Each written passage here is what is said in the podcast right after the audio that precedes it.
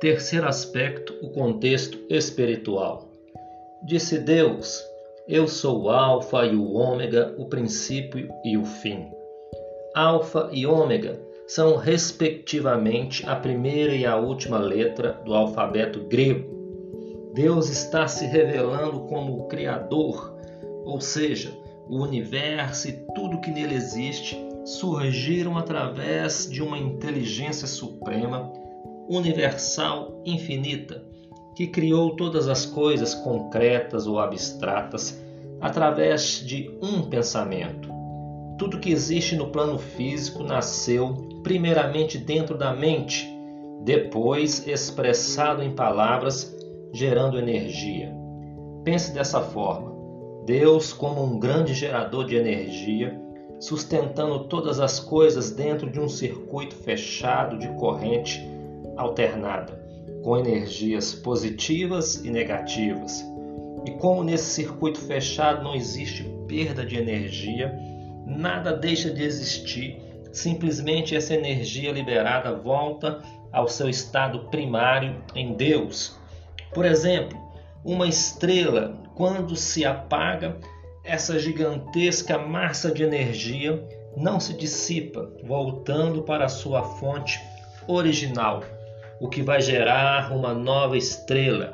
E assim somos nós. Se pensarmos dessa forma, não existe morte. A matéria volta para o seu estado natural, terra, e a energia, o espírito, volta para Deus. Agora, se Deus é um grande gerador de energias positivas, e com certeza existe outras fontes de energia negativa, e o universo um circuito fechado onde não há perda de energia, a mente humana, segundo teoria de Nikola Tesla, seria um receptor para essas energias universais infinitas que estão disponíveis e acessíveis nas regiões celestiais para qualquer pessoa que se sintonizar na frequência correta, seja ela AM ou FM, metaforicamente falando. Isso tudo independente de religião, cultura, se acredita em Deus ou não, se a sintonia foi consciente ou não. Se analisarmos a história da humanidade, vemos que existem níveis de conhecimento, de descoberta, que não estão de acordo com a tecnologia ou a ciência de sua época.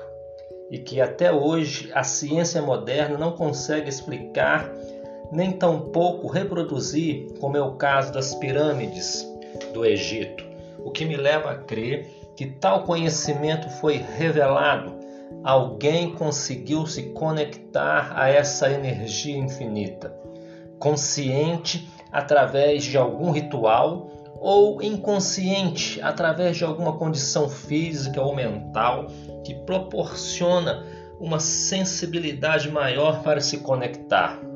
Seja lá o que for, o certo é que esse conhecimento morreu com aquela geração especificamente. Nesse ponto, dentro desse contexto físico que é regido pelo mundo espiritual, eu quero apresentar os sete homens mais inteligentes da história humana. Primeiro, Adão. Segundo, Salomão. Terceiro, Abraão. Quarto, Nikola Tesla. Quinto, Leonardo da Vinci. Sexto, Albert Einstein. E sétimo, Isaac Newton. Adão, com toda certeza, tinha total acesso a esse conhecimento. Vamos dizer, um combo total ilimitado. A Bíblia diz que ele se encontrava com Deus todas as tardes.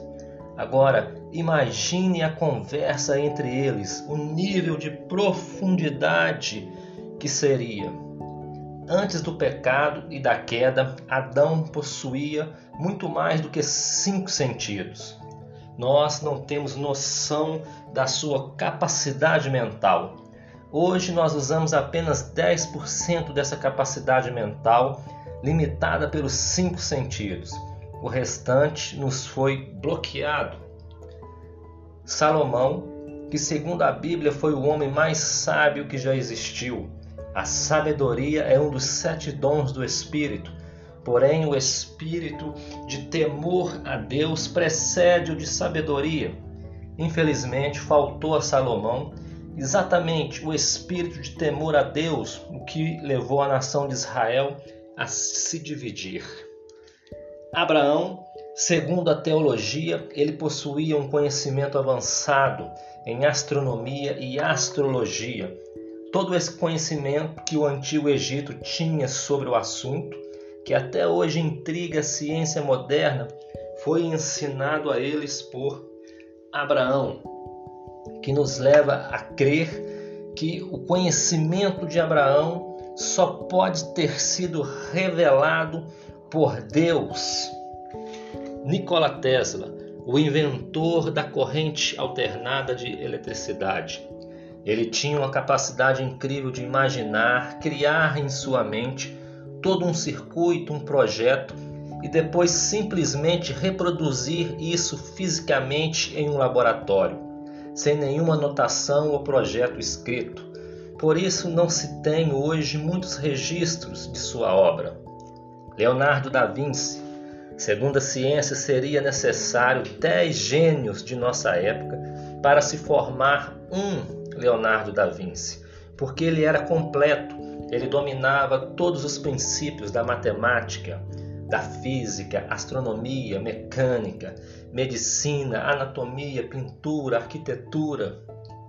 Bom, na minha concepção, o nível de conhecimento de todos esses homens está muito além do normal, o que me leva a entender que de alguma forma eles conseguiram se conectar com essas energias universais e esse conhecimento infinito que emana diretamente do grande eu sou, o alfa e o ômega, o princípio e o fim, Deus.